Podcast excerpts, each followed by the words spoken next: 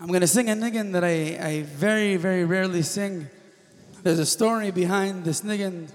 I mean, I've only told it to maybe a couple of people. When you hear the story, you'll, you'll understand why.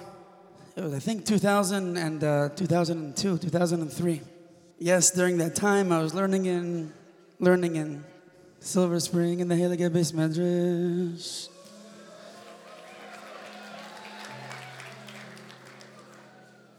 And I don't know, a lot of you here are too young to remember this, but that kufa was a very rough kufa for Klal Yisrael. That kufa was one terrorist attack after the other, one bombing after the other with no end in sight. And every single yid that died al Kiddush Hashem is heartbreaking forever. There was one story that stood out though. Again, it feels uncomfortable thing stood out because no such thing when a, when a yid is murdered al Kiddush Hashem. But the story of Dr. Applebaum and his daughter Nava, Hashem Yikam Damam, that they were murdered a day before, a day before her chuppah, her wedding. Klal Yisrael was mamish just heartbroken. And I remember it was, it was at night, and I was learning, trying to learn, trying to stay focused. I think it was the day after. I was just heartbroken.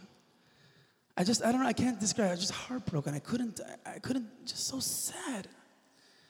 Why Klal Israel has to go through such just agony. And I started crying over Dr. Applebaum and his daughter.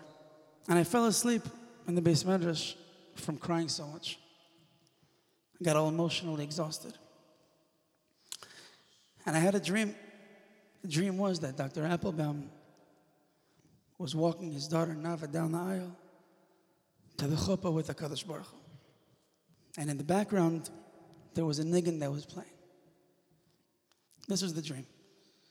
And I woke up right away, took the tape recorder, and this was the niggun that was in that dream.